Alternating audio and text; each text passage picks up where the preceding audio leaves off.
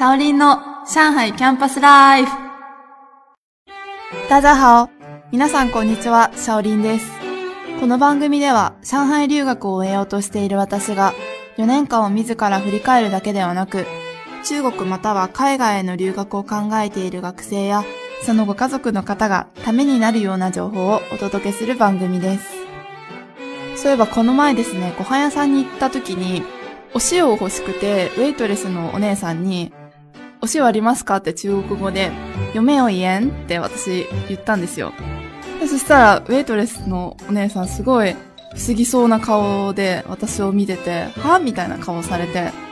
え？って私もな、なんでそんな顔するんだろうって思ったんですけど、あの気づいたら、私が言ったのって中国語のタバコの意味なんですね。まあ、発音的に言うと、イエン、これ第一声なんですけど、イエンっていうのがタバコで、私が本当に欲しかった塩は、イエンの二世なんですね。この違いって日本人の人からすると全然あのわからないんですけど、中国人の人からすると、やっぱこのピーン、この成長ってすごく大切で、中国語には成長っていうのがありまして、まあ、1世から4世まであるんですけど、まあ、まあ、まあ、まあ、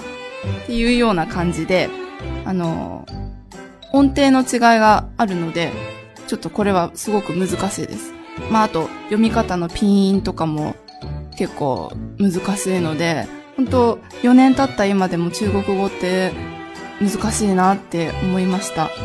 皆さんも頑張ってください。はい、そんな感じで、えっと、今回は中国語マスターへの道ということで、具体的に私が体験した研修とか、あと研修中に感じたことなんかをお話ししたいと思います。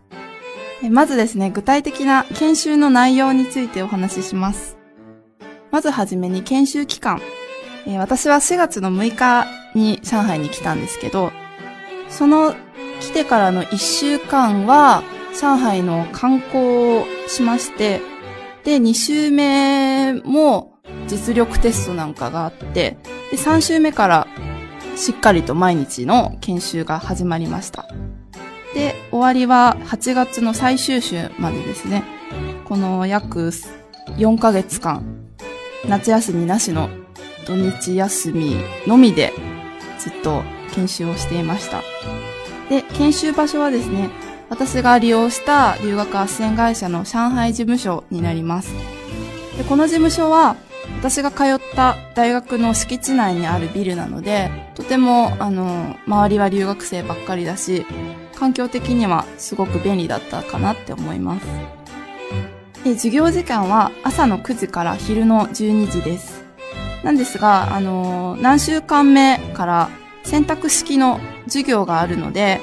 この選択授業を取る人は午後の授業もあります。なので、もし選択授業を取った場合は、お昼は近くの屋台とかでパパッと済まして、午後の授業に臨みます。で、授業構成はですね、まあ、あの、二クラスに分かれたんですけど、二クラスとも中国人の先生が初歩のピンインから教えてくれます。まあ、この先生たちは日本語が一切話せないので、あの、私も最初の方は本当に苦労して、何言ってるかわかんなくて、雰囲気でやってました。で、まあ、クラスなんですけど、さっきも言ったように、えー、上海に来た2週目ぐらいに実力テストがあります。で、そこで、まあ、ピンも出ますし、リスニングとかも出て結構、まあ、難しかったんですけど、そのテストを受けて、2つの班に分かれます。A 班と B 班に分かれて、で、上位の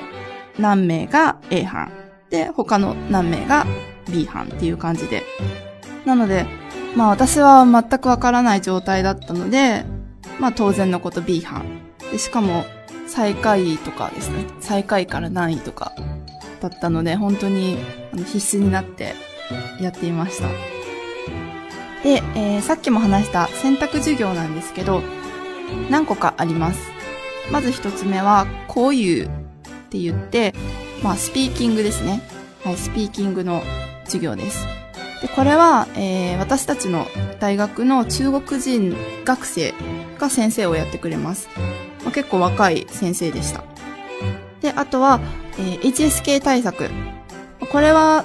大学に入学するときに HSK 持ってた方がいいので、あの、この4ヶ月間の研修中にも何回か HSK を受けなきゃいけないので、そのために HSK 対策の授業も用意してくれます。これも、あの、私の大学の中国人学生が先生をやってくれます。で、あとは、英会話の授業。これもですね、あの、私の大学の留学生、確かイギリス人とかですね、留学生が先生をやってくれます。まあ留学生なので中国語ペラペラなんですけど、まあ当初私たちは中国語話せるレベルでもないので、まあ英語で話して、で、英語もちゃんと上達するようにっていう感じで授業を準備してくれます。で、最後に、 TOEIC の講座です。これも多分私の大学の留学生か、それかとても若い先生なんだと思います。まあこれも TOEIC のテキストを用意してくれます。で、まあこんな感じで4つぐらいコースがあるんですけど、これをもし受ける場合は、別途料金がかかります。で、私は中国語全く話せなかったので、スピーキングの授業を取りました。まあ本当に最初のピンインから授業で補えなかった部分を先生に聞いたりなんかして、うん、この授業は結構楽しかった思い出があります。で、あと英会話と TOEIC の講座も取りました。まあ英語もちゃんと上達させたかったので、この二つは、はい、これも結構楽しかったですね。でまあ、この選択授業は別に取らなくてもいいので、取った子は、まあ、お金払って、まあ、午後もちゃんと行くんですけど、取らない子は、まあ、12時で終わるので、午後は自由です。なので、まあ、家で宿題やったら遊びに行くっていう感じで、結構自由な時間が取れます。えー、次に、研修中に感じたことについて3つほどお話しします。まずは勉強面について。この研修中は毎日宿題も出るし、テストも定期的にあるので、家に帰ってもだらける時間はあんまりありません。帰ったらもう即宿題をやるって感じでした。で、まあ、あとは中国語がもともと少しできることを、まあ、私みたいに中国語初心者が互い協力し合って教え合いながら毎日放課後もずっと中国語漬けの毎日でした。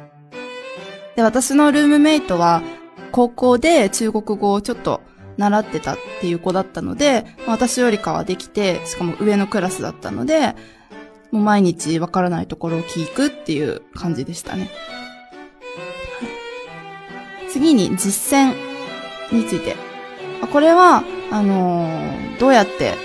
中国語を練習したかっていうことなんですけど、まあ学校以外でも外に遊びに行った時とか買い物の時なんかは自分の中国語を積極的に試しました。まあこういう時にはビビったらダメだなっていうふうに思います。あと毎日のお昼は学校の近くの屋台とかレストランでご飯を食べてたので、あの、店のおばちゃんとかは日本人留学生にすごく慣れてるので、ちょっとの言い回しのミスとか、まあ、さっき言った成長とか、ピーンのミスとかは、結構分かってくれます。なのでまあ、いい練習相手にはなるんじゃないかなっていうふうに思います。次に、総合学習。これはですね、私の大学のキャンパス内は、中国人本科の日本語学科があるので、キャンパス内に日本語を勉強する中国人学生がすごくいるんですね。図書館でもよく見るし、あとキャンパス内歩いてても、あえてなんか日本語で話してる学生とかもいます。なので、私が来たばっかりの時なんかは、キャンパス内で中国人学生が、もう私の何十メートルぐらい先からひそひそこっちを見て話してるんですよ。でも私なんかは、あ、中国人だなってわかるんですけど、まあで、その人たちが私たちのところに来て、こんにちはっていう感じで話しかけてくるんですね。で、まあ、まあ友達になりたいんだと思うんですよ。なんですけど、あのこの機会を私はうまく使わずに、あの別にお友達とかになるわけでもなく、ただ、ああ、いいやいいや、みたいな感じで終わってしまったんですね。これは日本人特有の遠慮というか、そんなだったんですけど、今思えばちゃんとこういうチャンスを使って、もっと中国人の学生なんかと交流して、総合的な感じで勉強できたなっていうふうに思います。そんな感じで4ヶ月間の語学研修もあっという間に終わりまして、最終日に修了書をゲットします。で、まあこの修了書は、この斡旋会社の研修の卒業証書みたいな感じなので、資格としては使えないんですけど、でも大学の入学時に、まあ一つの書類として必要です。で、まあ最下位だった私は、ちょっと頑張って経済学科の方に進みました。で、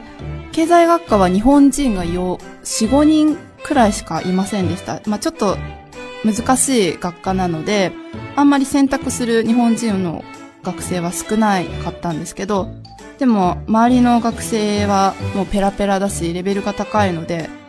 まあこういう環境にチャレンジしたい人なんかはおすすめです。で、中英学科は、まあ中国語と英語を基本とした学科です。なので英会話の授業もちゃんとあるし、 TOEIC、TOEFL の授業なんかもあります。で、中英国際学科は、まあさっきも言ったように、1年間アメリカに留学できるっていう学科なので、まあこれも中英学科と同じように、週に何回か英語の授業があります。まあ、上海で生活すると、まあ中国語だけじゃなくて、英語もすごく大切だなって身に染みてるので、うん。中国語、英語ダブルで取得できたらいいんじゃないかなっていうふうに思います。なので、中英学科もなかなかおすすめです。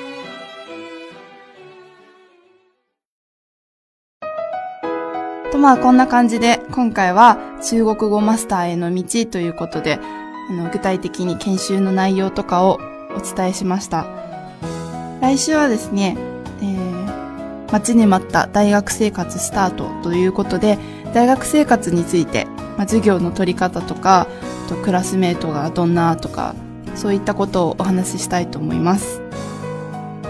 お相手はシャオリンでした。また来週、さようなら。